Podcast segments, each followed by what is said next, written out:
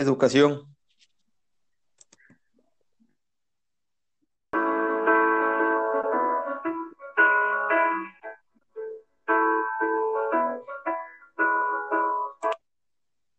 Hola, ¿cómo están? Sean bienvenidos a un nuevo episodio de Llamados Algo Grande.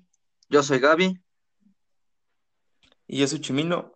Y en este episodio vamos a tratar sobre un tema muy, muy bueno, muy importante.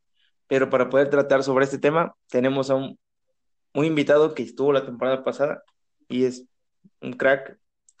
Pero necesitamos que se presente. De nuevo, por favor. Hola, ¿qué tal? Exacto, Eh, soy Juan Luis, ya estuve acompañándolos la temporada pasada en algún tema y ya estamos de regreso, listos para seguir debatiendo. Ya, ya debatiendo, si le crees. Bueno, este episodio va a tratar, como se dijo al inicio, pues de educación. Y trataremos, pues en educación, nuestra infancia y nuestra propia realidad de ahorita como estudiantes, quizá. O bueno, nosotros somos estudiantes todavía. Creo que Chimino todavía, así es que Ahí vamos, Pues vas. vamos. Algo así.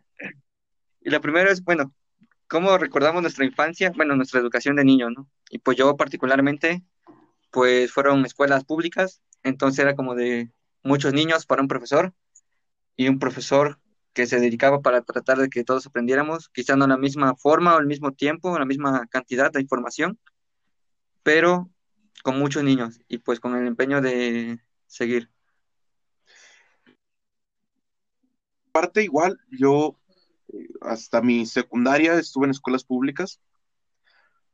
No fue mala, digo, no, no, no la podría calificar como mala, pero creo que encuentras un poquito de todo, así como te encuentras profesores muy buenos y alumnos muy buenos, te encuentras profesores que van para que les paguen y alumnos que nada más van a echar relajo. Sí, como debe de ser. No, vas a estudiar.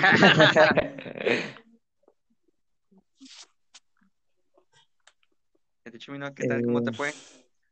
hasta la universidad. eh, ha sido universidad pública y como lo menciona Juan Luis, eh, te encuentras de todo literal, pero pues estamos a expensas de que pues encuentras una multiculturalidad, así, tal cual, jóvenes que tienen gustos muy diferentes a los tuyos, eh, niños que cuando ibas a la primaria o al secundaria, kinder, jóvenes y niños que tenían gustos y atracciones diferentes a las tuyas, y era como de, bueno, tengo que convivir con eso, pero además los maestros también tenían que, sobrellevar eso y dar su clase a pesar de todas esas circunstancias.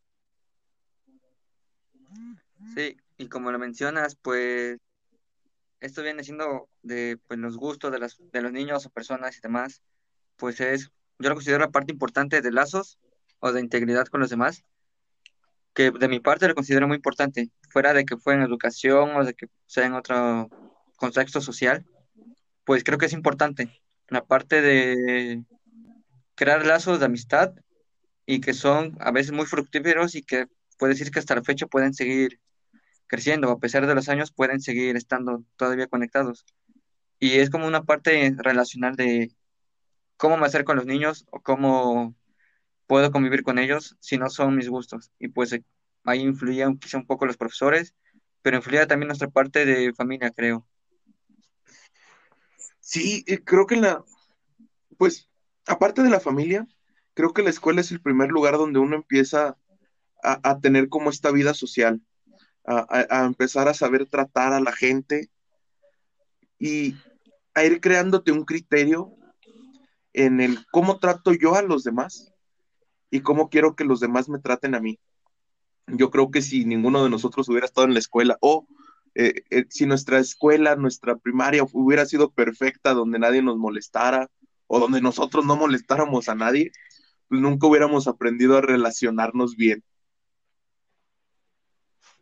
Esa parte, esa parte de lazos o crear lazos, creo es la base de, de la humanidad.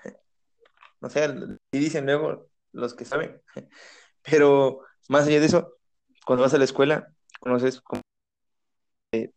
bastantes eh, colores, tipos, como le dicen algunas personas, pero más allá de eso.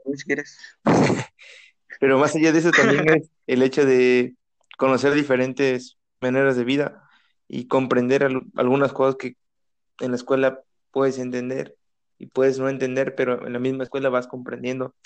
Ya, ya, ya voy respondiendo mis preguntas, voy respondiendo esto, voy respondiendo aquello, gracias un poco a la amistad y también a, a tener lazos.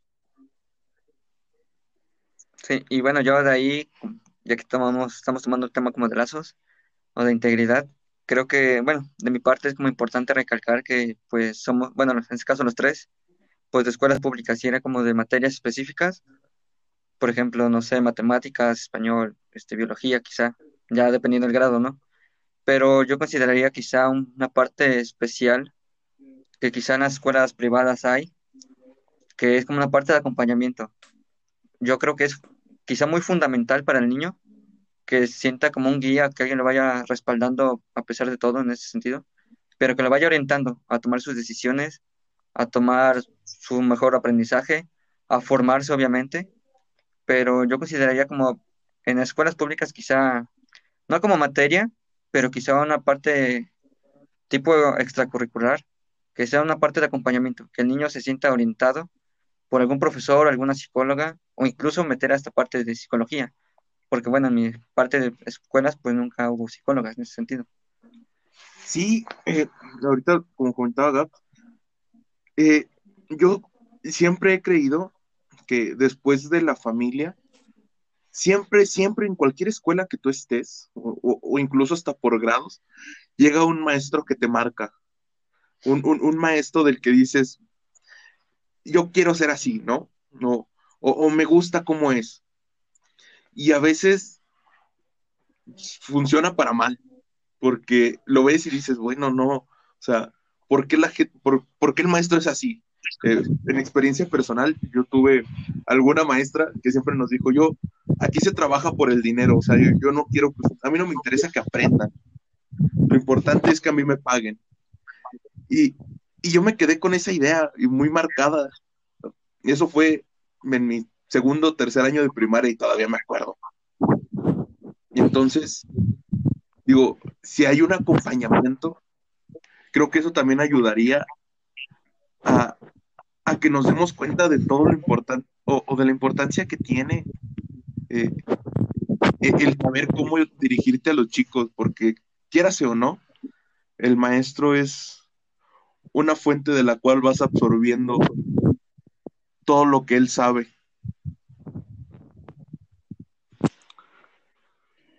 Es muy cierto, el acompañamiento es mm, no vital, pero sí de gran ayuda, porque en la escuela pasas alrededor de 6 a 8 horas, entonces ahí vives cualquier cosa y salen, como lo mencioné, salen preguntas y es como de, bueno, mi amigo de 12, 13 años no me va a responder una pregunta que él tampoco entiende. Y si vas en la prepa, eh, bueno, tengamos unas dudas sobre existenciales, por ejemplo, y mi amigo me va a dar una respuesta que está ni el caso. Entonces, un, poco de acompañamiento en las escuelas públicas no estaría tan mal. Hay programas y todo eso, pero aún no lo enfocan bien. Sí, creo que, como dices, pues hay como, bueno, en experiencia, pues sí es como ha habido programas, pero es como de, quizá te deja como la deriva o tu propia incógnita de, pues tú sigue buscando, ¿no? O como de, pues resuélvelo como tú puedas y hasta ahí. Y es como, y no es que te lo quiera resolver, pero es como que te deja muy abiertamente el tema. Yo, bueno, parte como le decían hace ratito, pues sí era como una parte fundamental, no esencial, pero sí de mucha ayuda para mí y que quizás podría ocupar. Y todo esto si lo manejamos quizá la parte realidad ahorita, ¿cómo considerarían, bueno, les pregunto ahora sí, ¿cómo considerarían esa parte de educación con el momento que vivimos ahorita y lo que hemos comentado? Yo personalmente lo considero complicado para ambas partes, tanto para maestros como para alumnos. Eh, a raíz de todo esto de la pandemia, pues las clases presenciales realmente se cancelaron y no tienen aún ninguna fecha de para cuándo podamos regresar a clases presenciales. Cuando una clase presencial te da la oportunidad de participar, y de responder espontáneamente preguntas que tal vez surjan y en ese momento las puedes responder de una forma tajante, de una forma que las resuelvas. Y aparte, tienes el control del grupo y sabes que está poniendo atención. Y tú como alumno, pues sabes que el maestro te está viendo y no te distraes o intentas distraerte mente. Pues en estos momentos de pandemia es bastante complicado porque ni estamos cerca de los maestros para resolver dudas, ni el maestro puede ver realmente que estamos, que estamos poniendo atención y por lo tanto aprendiendo. Y entonces se tienen que estar buscando nuevas formas de, trabajar. Mm, me da un poco de curiosidad porque, por ejemplo, en la escuela, en la universidad que voy yo, me dicen, bueno, este, ya subió toda la plataforma, háganlo chicos. Y es como, ah, maestro. Este, y ahora, y es como, pues ya, si ya es todo, todo de mi parte les toca a ustedes. Y hace cuatro meses decían, tienen que adaptarse a esto. Estamos de acuerdo, pero no tuvimos como un previo a esto. O sea, cuando vas a pasar de, por ejemplo, de prepa a universidad, mm, vas teniendo como una noción de que se va a vivir en la universidad, pero nunca tuvimos un previo a la pandemia, a decir, ah, miren, vamos a trabajar en plataformas siempre, vamos a trabajar mediante, solamente mediante medios digitales y nunca tuvimos un previo a eso y el adaptarse a muchas personas, a padres de familia, a los maestros y a nosotros como alumnos es, es raro es un poco chistoso que dicen adáptate, pero nunca tuvimos un previo para poder adaptarnos. Sí, bueno, ahí que dice la parte de adaptación es como, fue también un descubrimiento quizá de esta forma de educación, pero también fue como algo quizás hasta de sorpresa, a pesar de que, bueno, pues ya venían dando situación que podía ser así, pues no hubo como una preparación, ¿no? Y como que influyó también mucho. Y lo que decían, pues sí, es como de, bueno, lo que decía Juan Luis, de la parte de educación del profesor y de la parte de atención del estudiante. Es muy rara, la verdad, porque sí es como de, bueno, yo incluso vi hasta memes y todo X, ¿no? bueno, creo que los tres lo vimos, o, o tres vimos muchos, y pues sí fue como de, ¿cómo lo vamos a hacer? ¿O cómo vamos a estudiar? O no, no me sirve, o X, ¿no? pero sí creo que influye en las dos partes, porque quizá hay profesores que sí se esmeran, la verdad, como si fuera mucha parte presencial, y quizá, bueno, por ejemplo, Juan Luis tenga un profesor viejito que se esmera para ocupar una plataforma digital que quizá para nosotros es más fácil por la parte contemporánea de que hemos vivido con esto, pero para ellos no tanto. Entonces para ellos también fue como un aprendizaje y una experiencia de eso, ¿no? Y bueno, yo creo que parte de los profesores, pues un esmero que como cualquier otro profesor en parte presencial, pues lo hace, ¿no? Se esmera que aprendan. Quizá, como te decíamos, pues no de la mejor manera, pero pues sí se, se esmeran o tratan de darnos lo mejor. Y la parte del estudiante, pues es como de, pues mínimo, pon un poquito de atención, está bien que no te vean o que no estés presencialmente, pero también no estés jugando quizá, o quizá no estés, no sé, ponga la videollamada y te vayas, ¿no? X, ¿no? Porque indirectamente pues es tu educación la que está, la que estás poniendo en juego, ¿no? A lo mejor sí pones relación del juego, pues estás jugando con tu educación. Y si es como algo raro para mí, pues sí, como de ambos poner parte de interés y pues obviamente echarle ganas, pues no es lo mismo y pues sí va a cambiar mucho, la verdad. ¿No tengan algo que comentar antes de que terminemos quizá o algo?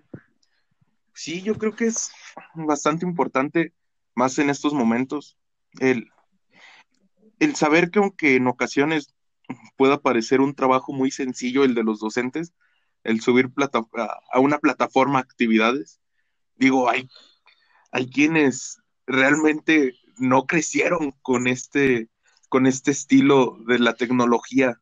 Son, son profesores a la antigüita. O sea, son profesores de agarrar, incluso, no, ni siquiera plumón, agarrar GIS y empezar a, a, poner todo en un pizarrón y a hablarlo. Y ahora es, no se los puedo explicar, o sea, no, no tengo las formas para yo hablar o, o expresarme libremente como yo maestro sé. Entonces, digo, creo que es importante considerar, porque he visto muchos memes o, muchos reclamos hacia los... Digo, bueno, de un maestro joven, pues dice, bueno, a lo mejor tiene más conocimientos, pues entonces sí está bañado, que todo lo que haga sea subir actividades a la plataforma, sí entiende de tecnología, pero hay maestros que ya por edad no, no conocen. Entonces creo que hay que tener un poquito de paciencia en esa parte. Y por el otro lado, a nosotros estudiantes, pues nos corresponde, yo sé que no vamos a estar atentos el 100% de la clase, pero sí intentar que sea el mayor porcentaje posible el que estemos atentos.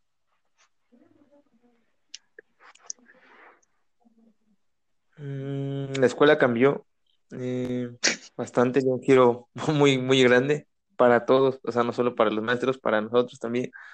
Hay que dar un reconocimiento merecidísimo a los maestros, pero hay que hacer valer ese reconocimiento y no decir, ah, sí, maestro, muchas gracias y ya. Hay que hacerlo notar en las clases en las que tengamos la posibilidad de estar y solo eso. Sí, y bueno, para como concluir todo esto, pues quizá como conclusión tal cual directa, pues es intentemos aprender de la mejor manera con las posibilidades que tenemos, porque aún así hay posibilidades para varios que no las tienen, pero con lo que tenemos, aprovechémoslo, intentemos aprender. Y pues como decía, pues sí, agradecimiento a los profes que se la rifan en ese sentido. Y pues es como de gracias, pero también nosotros como vamos a agradecer a los profesores de que veamos que sí aprendemos. Entonces, pues en conclusión final, intentemos aprovechar esta parte de educación, que no es fácil, como todo, bueno, pues algo nuevo quizá, pero intentemos aprovecharla e intentemos llevarla de la mejor manera, poniendo atención quizá, o obviamente estudiando y pues mejorando nuestras capacidades de inteligencia. Así es que sin más que decir, pues nos vemos en el próximo episodio. Muchas gracias Juan Luis por haber participado Gracias a ustedes por invitarme. y nos vemos en la próxima. Muchas gracias.